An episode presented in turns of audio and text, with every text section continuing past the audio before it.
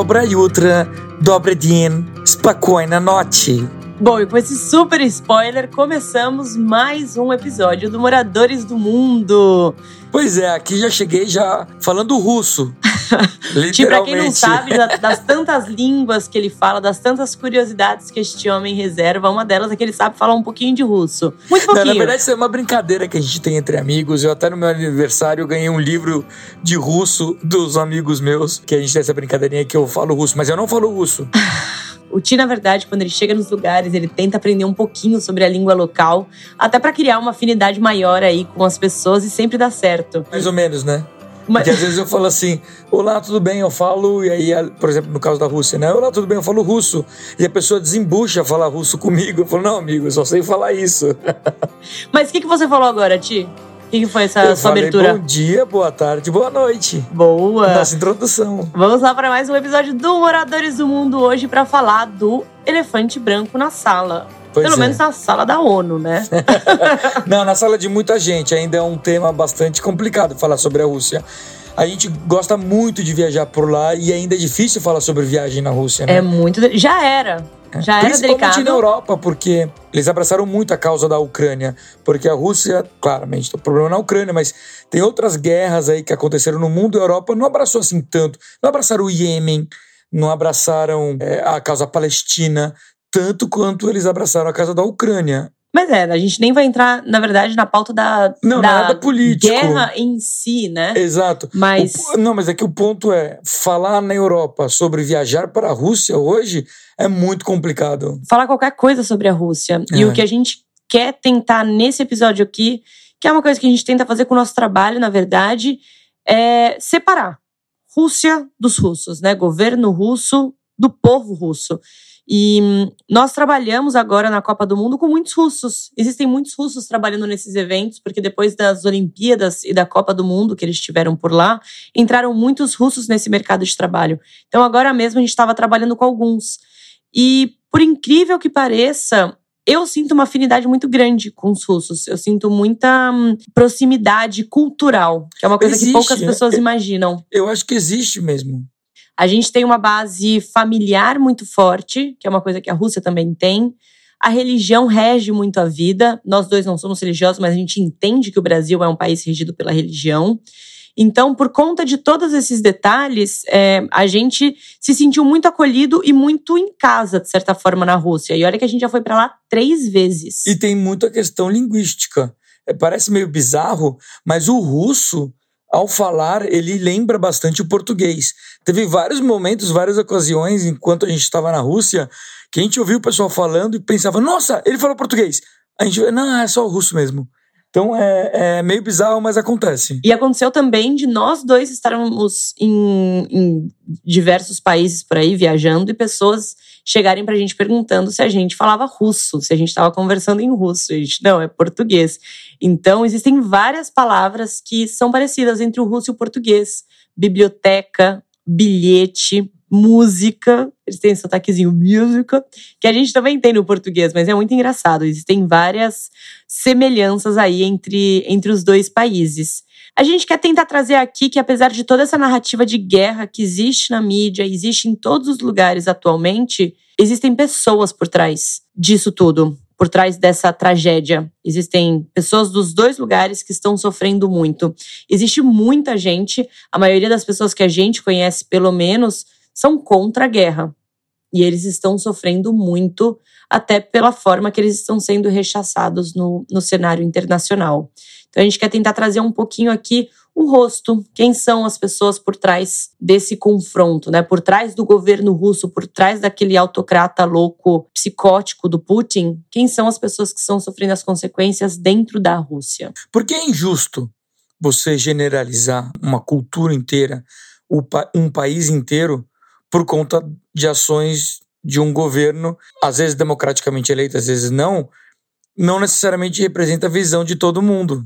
né? Então é muito injusto a gente culpar os russos pelas atitudes do governo da Rússia. Como a gente já falou muitas vezes, como é muito injusto a gente culpar os iranianos por culpa do governo do Irã. Os iranianos são pessoas lindas, maravilhosas, muito hospitaleiros. Tem um governo muito autocrata, muito extremista. E a Rússia não foge muito desse exemplo, né? Com certeza. É um, um exemplo assim que eu acho que a gente viu aconteceu com a gente e exemplifica bastante o que a gente quer trazer hoje nesse episódio com a Rússia. Foi uma vez. Desculpa, gente, tô meio sem voz hoje, né? Tá cansado, são quase é. 10 da noite aqui. A gente trabalhou muito nos últimos dias. Hoje é o primeiro dia de folga e já primeiro voltamos aqui. Primeiro dia de folga e meio que não é folga, já estamos trabalhando aqui. então dá moral, gente. Não esquece, dá aquelas cinco estrelinhas, terminou de escutar manda para os seus amigos, deixa um comentário aqui para a gente também para saber que você escutou, que você gostou, ou o que, que você achou disso tudo, dá, dá sua sugestão. Faz Compartilha, faça parte disso. Por favor. É. Mas voltando, uma coisa que exemplifica bastante o que a gente quer trazer com esse episódio, dessa, dessa divisão que a gente quer pôr entre governo e pessoas, foi algo que a gente presenciou no Malawi.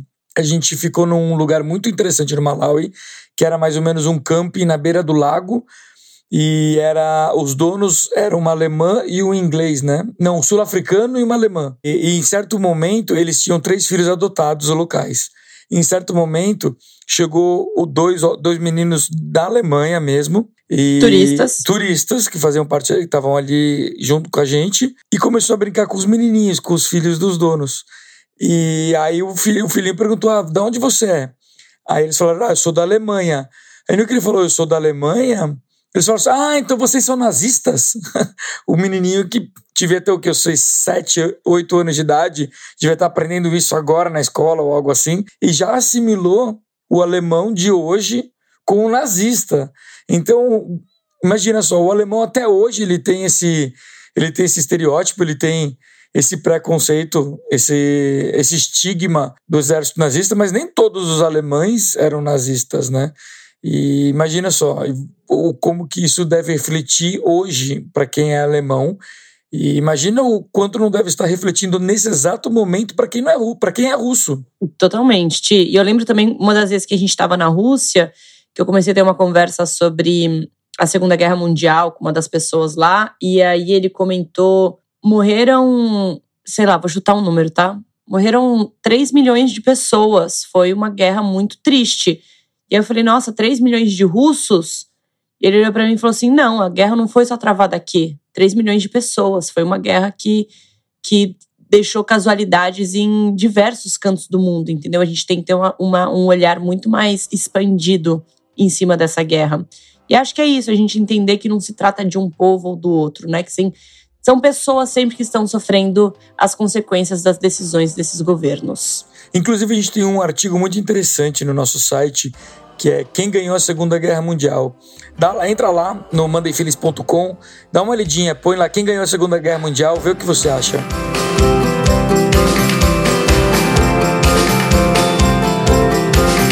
Queria, antes da gente embalar de vez esse episódio, contar das nossas experiências por lá. Como eu falei, a gente já viajou para a Rússia três vezes. Queria trazer algumas curiosidades, é, até para vocês entenderem o quão complexo e interessante é esse país. Bom, não sei se vocês sabem, mas o lago mais profundo do mundo fica na Rússia. É o lago Baikal, que fica ali na Sibéria, perto da Mongólia. Passamos por lá. Tem uma ilhazinha dentro desse lago. A gente passou algumas noites por lá, incrível, um lugar muito místico, inclusive falam que é um portal xamânico. Esse lago é tão profundo que toda a água do Baikal é capaz de cobrir a superfície da Terra por dois dedos de profundidade. É, imagina só, você esvazia, você tira o tampão, o ralo, o tampão do ralo ali do Lago Baikal e deixa ele ele completar a, a circunferência da Terra inteira. Ele ia completar toda a Terra por dois dedos. É uma isso, loucura isso, né? Muito. Isso dá para os russos 20% de toda a água doce não congelada do mundo. É muita coisa, ainda mais em um momento em que a gente sabe que guerra pela água vai chegar. Pois é. Eu lembro desse momento nosso ali na, na, no Lago Baikal, foi muito legal, é um lugar muito interessante, porque ele foge completamente do estereótipo do que é a Sibéria, porque é um lugar muito colorido, porque eles têm aquelas fitinhas xamânicas pela ilha toda. Pô, parece fitinha do Bonfim, na parece verdade. Parece fitinha do Bonfim, é. mas ele, então é muito colorido, as, eu lembro bastante dessas, dessas cores tom pastel, uma cor meio rosa, que eu acho que mistura um pouco com a questão do ar. A cor do céu era linda também, é um lago que nunca congela, lembro é. que eles comentavam isso também. É muito bonito, muito místico. E sem contar que você, a gente fez muitos, muitas caminhadas por lá. E você tá assim no meio da Sibéria. Você fala, gente, como que eu vim parar numa ilha, num lago, no meio da Sibéria? É muito interessante, muito legal. E outra coisa interessante da Rússia é que o Alasca, ele já foi da Rússia. Na verdade, o Alasca, ele meio que sempre foi da Rússia, assim, né? Em 1867 foi que eles venderam para os Estados Unidos a preço de banana, diga-se de passagem, venderam para os Estados Unidos e aí virou americano.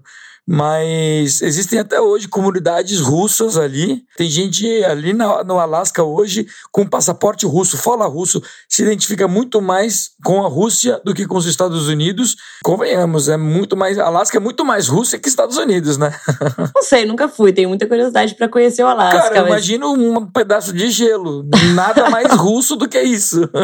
e se toca ali, né? A parte é, da Rússia. É, com... Tem um estreito ali que você é, consegue atravessar. Pra que, quem que acha por que. onde, dizem que por onde. Começou toda a migração, começou né? toda a migração da humanidade, é. Pra quem acha que a Terra é plana, obviamente não faz sentido o que a gente tá falando. Porque pra todas as outras pessoas normais, se encosta ali. Se encosta. e, bom, e a terceira curiosidade que quero trazer aqui para vocês é, uma, é um hábito muito doido dos russos. Mas é, a gente falou que eles são parecidos com o brasileiro, mas a gente não tira a loucura deles, tá? Porque eles são meio doidos mesmo. Os bichos são, são bruto, como diriam os nossos amigos do sertão. É, eles se reúnem no inverno para nadar. Então existe um feriado religioso que eles chamam de Epífane, que deve ser Epifania, que seria o batizado de Jesus e que cai em janeiro para o azar, né, do hemisfério norte, ali de quem está no, nos lugares mais frios. E por conta disso, nesse feriado, eles entram na, na água congelada. Eles vão lá com padre, emissora, polícia, todo mundo. Eles cortam ali um buraco no meio do gelo e dão um mergulho. Acreditam que isso tenha propriedades medicinais. Faz sentido. Eu, eu vou aqui fazer. É, ficar do lado dos russos nessa daí. Eu quero muito fazer ainda esse, essa, participar dessa celebração desse evento, porque veja só, você vai entrar numa água congelada e você meio que vai se preparar para o inverno. Você deixa o seu corpo meio que já preparado pelo frio que tá, que tá para chegar. Eu não sei explicar cientificamente isso, mas eu vejo sentido você se preparar para o inverno. Então, para isso, você entrar dentro de uma água congelada. É tipo seleção natural. Morreu, Pronto, Pronto, não morreu, tá, tá preparado pronto. pro inverno. É mais ou menos isso, é mais ou menos isso. Tiago, por favor, não entre nessa água. Não, eu quero muito, eu ainda um dia vou fazer. É. Teria coragem vocês aí do outro lado? Bom, tem outras sete curiosidades, tá no nosso blog. É só colocar ali no Google curiosidades sobre a Rússia, que a gente tá, tipo, em primeiro desse texto. Então entra lá, tem outras sete curiosidades muito interessantes, que eu tenho certeza que você vai. É ficar bem chocado de descobrir. Inclusive, essa do português também, que a gente falou sobre a semelhança da língua, tá por lá. Qualquer coisa põe ali. É, curiosidade sobre a Rússia, mandem feelings. Aí não vai ter erro. Bora Mas vamos lá. lá. Strix. pra onde? É, Não, vamos lá. vamos lá. Vamos falar, vamos falar sobre a nossa relação com a Rússia, né? A gente já foi pra lá três vezes, não foi, Fê? Três vezes. A primeira vez foi em 2000 e... 11? Cara, 11, 11, Foi 11, isso. né? A gente Essa tava... primeira vez foi interessante. Foi engraçado, porque a gente, na verdade, queria passar o Natal. A gente morava em Londres nessa época, queríamos. Par... Então não podia ser 2011. A gente casou em 2012. Então foi lá pelo 2013, 2014 que a gente foi, a primeira É vez. verdade. Não, foi 2012. Então pode ser 2012. Foi o Natal de 2012. É. Enfim, é, a gente acabou indo para lá, porque a gente queria passar Natal em algum lugar geladinho tal. Na geladinha, a gente começou a procurar, vamos para um lugar um pouco diferente. 2012 foi antes de SOC, foi antes da, da, das Olimpíadas de Inverno, de tudo que eles tiveram. E a gente queria passar o Natal num lugar um pouco diferente e que tinha a ver com o Natal. Ou seja, frio. É. A gente, aí a gente começou a procurar os lugares para ir. Aí eu achei uma Em relação passagem a muito visto. barata. Não, mas começou a ver a relação dos vistos. E aí, aí você achou uma passagem barata pra Rússia, né? A gente falou, ah, vamos ver os vistos pra Rússia? E aí tinha lá, é, para quem não te precisava de visto pra ir pra Rússia, Uzbequistão, Cazaquistão, não sei que estão, todos os estão, aí do nada vinha Brasil e vinha um monte de país diferente. E aí a gente, ah, Brasil, vamos pra Rússia então, passaporte brasileiro. Vamos E passar o lá, Natal na Rússia. Vamos passar o Natal na Rússia, né? Aí fomos pra lá, botamos o pezinho na Rússia e descobrimos que, na verdade, eles não comemoram o Natal no dia 25 de dezembro. Então foi bem decepcionante. Passamos Natal comendo japonês, num rodízio japonês eu e o Thiago, em Moscou. Ou seja, nada natalino. A gente queria um clima natalino, não teve nada natalino. Não tinha Natal e comemos japonês. Mas a gente adorou. Adorou tanto que depois da segunda vez foi durante a nossa viagem de volta ao não, mundo mas explica já. o Natal, vamos explicar, porque ficou em branco. E a pessoa tá falando, como assim não tem, Natal? Só no ano dia 25. Pô, a gente tem um episódio só sobre essas é, curiosidades natalinas ao Temos. redor do mundo. Temos, tem um Então- episódio que a gente fala das curiosidades aí, a gente cita essa. Então volta pra escutar, mas tudo bem, a gente conta aqui rapidinho. Eles seguem outro calendário, né? A gente segue, se não me engano, o. Ai, tia, eu devia ter estudado essa gente pauta aí. se- Gregoriano? A gente segue o Gregoriano e ele segue o Juliano, não é isso? Isso, De Julinho. De Julinho. Eles seguem o Juliano. E isso quer dizer que várias das comemorações deles são 15 dias depois. Então, o Natal para eles, ao invés de- de 25 de, jane... de dezembro, acontece dia 6 de janeiro. E o Ano Novo também acontece lá pelo dia 14 e 15 de janeiro. É muito interessante. Inclusive, assim, um, um papo mais contemporâneo, eu tava vendo que a Ucrânia decidiu que vai voltar a ter a celebração do Natal no dia 25 de dezembro, porque lá. o deles também é, eles também seguem o calendário juliano, que é o mesmo da Rússia, e por conta de todo esse conflito, eles resolveram que vão adotar o Natal no dia 25 de dezembro, então esse ano pela primeira vez. Ou seja, se você quiser passar o Natal na Rússia, tem que ir depois do Ano Novo. Bom, a nossa segunda vez aí é, já foi parte do que a gente chama de grande viagem do Monday Feelings, quando a gente passou dois anos viajando consecutivamente, e um pedaço dessa viagem foi a nossa Transiberiana. Na verdade, começou um pouquinho antes, né? A gente pegou uma carona em Tbilisi, capital da Geórgia, até a fronteira com a Finlândia, já na Rússia, com, com dois russos de carro. Viajamos por três dias seguidos até chegar nessa cidade. E de lá a gente pegou o trem, atravessou a Rússia inteira de trem até Vladivostok, onde a gente conquistou o Or. E foi nessa segunda vez que a gente se apaixonou realmente pela Rússia por ter entrado tanto em contato com os russos. A primeira vez que a gente viajou, a gente estava muito de férias, assim. A gente ganhava muito bem também em Londres, então a gente ficou num hotel muito gostoso em Moscou. O jet lag pegou pesado, a gente só dormiu. E não era época festiva, né? Mas a gente acabou de falar, acabamos passando Natal sozinho, comendo japonês, não tivemos tanta interação com o russo. Já essa segunda vez, quando a gente estava na Geórgia, conhecemos um grupo de russos fazendo rafting, ficamos amigo deles. Era um grupo de 15, assim, e já desde o primeiro dia eles pegaram, adotaram a gente, davam vodka pra gente, é, deram carona. E aí no final a gente acabou pegando uma carona com dois deles pra ir até a Rússia. Só que eles falavam muito mal russo. É, russo não. A gente, gente fala fala muito mal russo. eles falavam muito mal inglês. Então a gente foi viajando com eles sem entender muito bem pra onde que a gente tava indo. É verdade. Eu lembro só, eles falavam uma coisa assim, eu sa- eu sabia que tinha que descer do carro, porque tinham vários checkpoints no meio do caminho. Eu sabia que a cada, tipo, três horas a gente descia do carro, mostrava o passaporte pro exército e voltava pro carro. e sem entender onde que a gente ia dormir. A gente falou, meu, pra onde que a gente tá indo? E é isso que a gente chega na fronteira com a Finlândia, numa região, assim, de floresta maravilhosa. E hum, eles tinham um acampamento lá de rafting e também de atividades para crianças e tal. Colocaram a gente dentro de um chalezinho de madeira delicioso, no meio da floresta, ali pertinho da Finlândia. E adotaram a gente por alguns dias. Então a gente fazia churrasco dentro de uma yurta, tocando violão dentro da yurta também, né? Foi muito gostoso. Foi incrível. E eles ajudaram muito a desmistificar toda essa ideia que a gente tinha dos russos serem frios. Eles bebem vinho.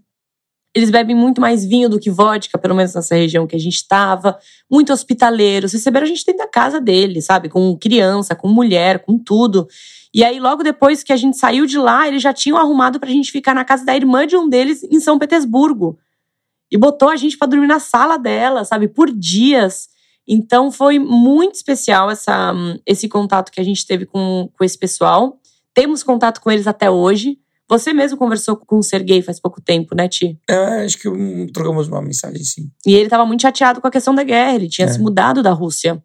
Porque ele falou: ah, eu tava bem, tava aqui tendo minha vida normal, e de repente esse louco é, declara guerra contra outro país e a gente tá nessa situação horrível. Ele é, um, ele é jovem, né? Ele deve ter seus 40 anos, teve que fugir, senão também é chamado para o exército. Uma diferença entre essa nossa primeira vez na Rússia e a segunda é que na primeira vez a Rússia era muito mais, vamos botar entre aspas aí, selvagem. Não tinha nada em inglês. você não encontrava informações em inglês. Então era, era muito um, um mundo oriental, assim. Tanto que a gente foi esquiar, tanto que foi a primeira, a primeira vez que eu esquiei na vida. A gente foi esquiar numa cidadezinha que era perto de Moscou. E a gente demorou três dias para chegar lá. Não, é Não é mentira, três dias gente. viajando. Mas é que a gente ia, a gente ia pro metrô e falava, a gente quer chegar nessa, nessa estação. E ninguém conseguia nos ajudar, a gente não sabia como ir, a gente andava de metrô, não sabia para onde ir, ninguém conseguia ajudar, assim, foi uma loucura. E a gente voltava pro hotel, eu disse, gente, não consegui chegar lá. E aí o cara explicava de novo. E tanto que no terceiro dia a gente saiu com uma plaquinha que ele escreveu em russo. Por favor, preciso ir até essa tal estação. E a gente foi com uma plaquinha mostrando na rua até que nos levaram. A gente chegou na estação de esqui. E era muito barato, era pequenininha, mas era bem legal. E chegamos e conseguimos esquiar. A segunda vez já tinha sinais em inglês, tudo, né? Né? Na estação de metrô já tinha todos os sinais em inglês. Não já, né? todos, né? Era um Não, mas pouquinho é, mais. É verdade, não era, nossa senhora, como que tava fácil andar por aqui, mas Mas foi mais fácil. E, e logo depois que a gente saiu de São Petersburgo, que a gente ficou alguns dias na casa da irmã desse outro cara. E, inclusive, São Petersburgo, pra mim, tá entre as top três cidades mais lindas do mundo. moraria. Moraria facilmente, é absurdo. É conhecida, Conhecida como... como... a Veneza do Norte. Nossa, a gente ia falar junto. Então, a cidade é cortada por canais, é, aqueles prédios grandiosos, aquelas catedrais lindas, todas coloridas também. Enfim. Super cultural. Lindo, lindo, lindo.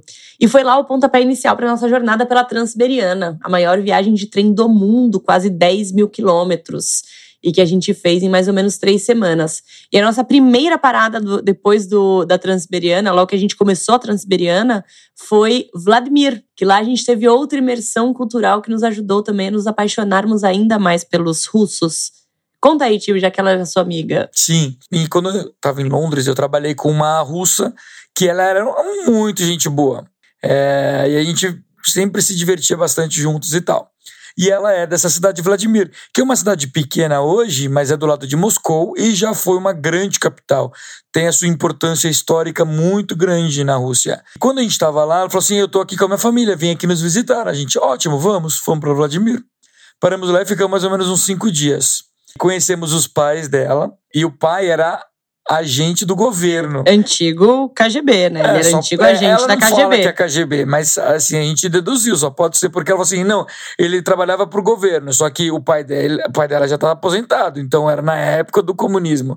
Só pode ser KGB. O que, que ele faz? Ah, ele não pode falar. Pô, ele não pode falar? Nem ela sabe o que ele faz.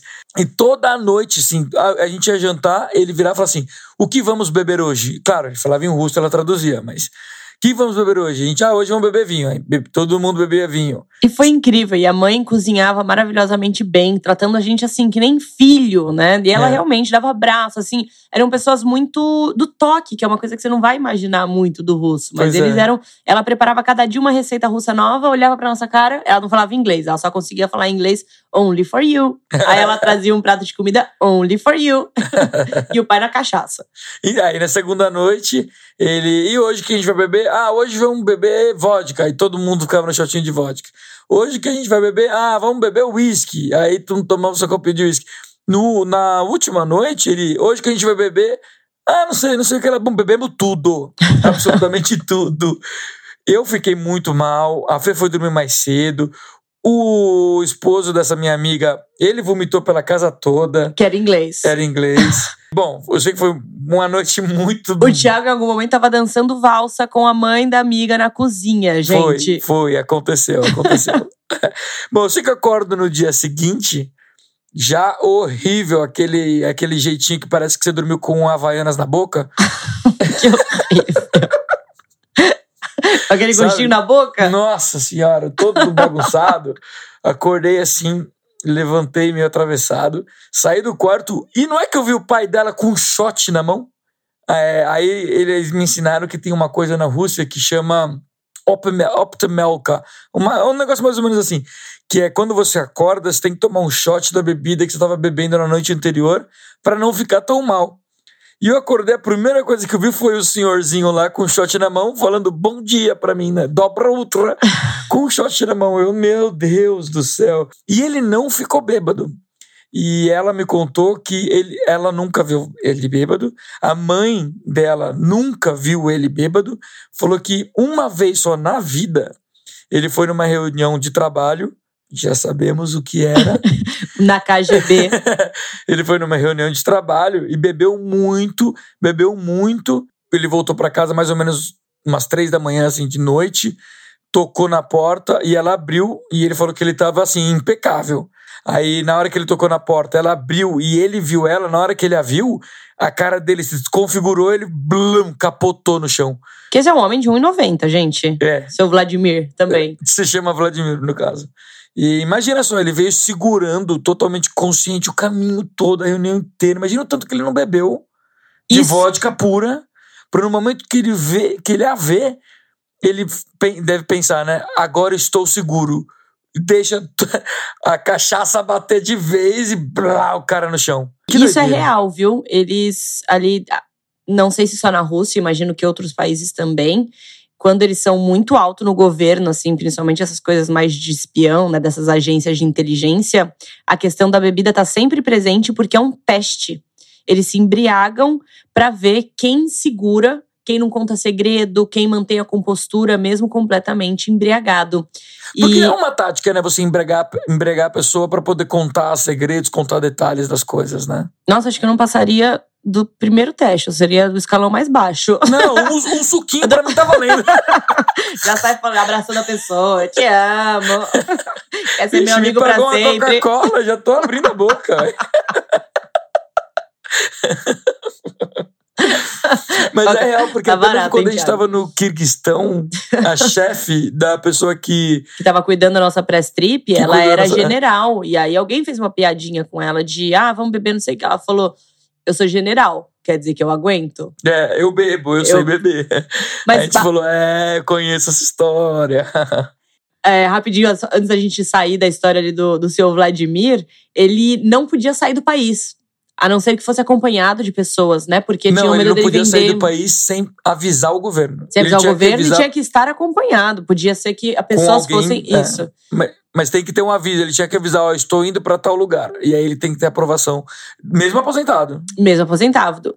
E a filha dele morava na Inglaterra. Então ele não podia visitar a filha, porque eles têm medo que ele vendesse, né, segredos de Estado e tal. Então a mãe era essa mulher também muito independente, muito moderna, porque ela sempre viajava sozinha e o marido não podia.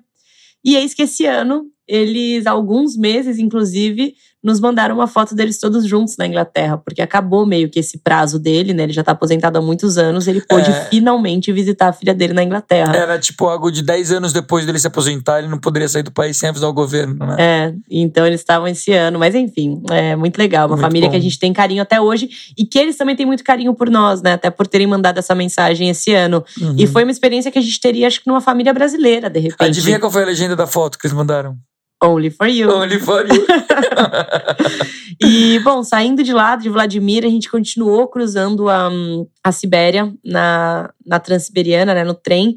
E muitas pessoas dentro do trem nos oferecendo comida, nos oferecendo. Eu juro que um cara chegou pra. Eu tava dormindo. Eu, eu tava dormindo, tentando dormir no caso. Ele chegou do meu lado com um shot de vodka e um pedaço de frango. Ele falou: bebe, bebe a vodka, mas depois come o frango, que isso é bom.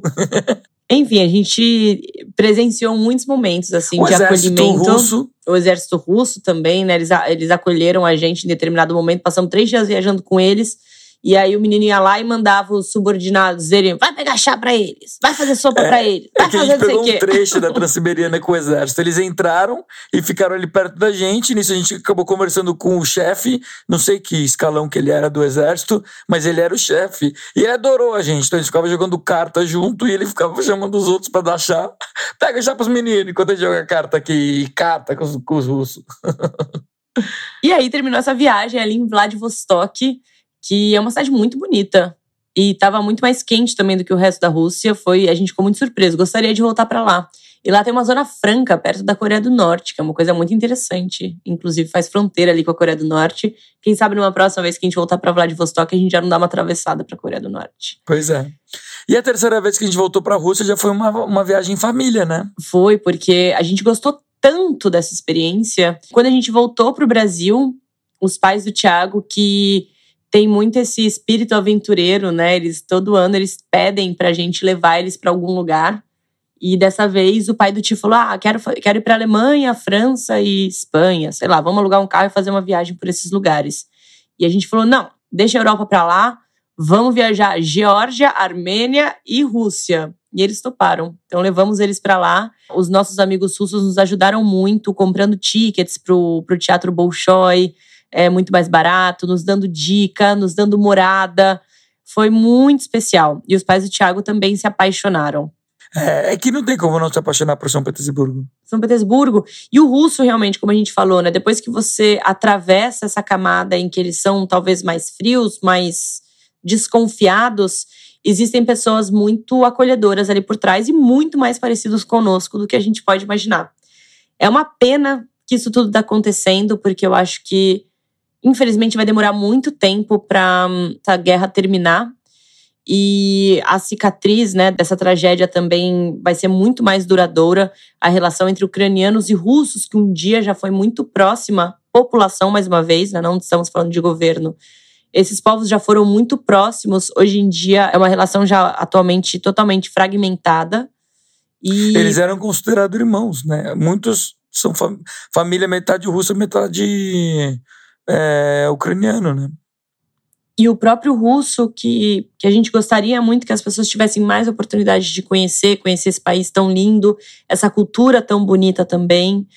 Tivessem oportunidade, mas a gente entende que vai demorar muito tempo. Conhecemos algumas pessoas que estiveram na Rússia recentemente a turismo, falaram que realmente lá não parece que né, você não sente que você está num país em guerra, até porque existe toda essa máquina do governo em que tenta blindar as pessoas e trazer um certo tipo de normalidade. Mas a ideia desse episódio era tentar trazer um pouquinho do, do além dessa narrativa da mídia, que a gente vê sempre, né, não só da mídia, de todas as pessoas sobre a guerra, para provocar um pouco essa reflexão da gente sempre tentar diferenciar, tentar não, a gente tem que diferenciar o governo da população. Por trás desse conflito existem muitas pessoas sofrendo de todos os lados. E é, pessoas que são contra essas políticas. Muitas pessoas que são contra a guerra e que estão sofrendo também todo esse preconceito pelo simples fato de terem uma nacionalidade. Então fica aqui essa reflexão, um pouco das nossas histórias em relação com a Rússia. Espero que tudo isso acabe logo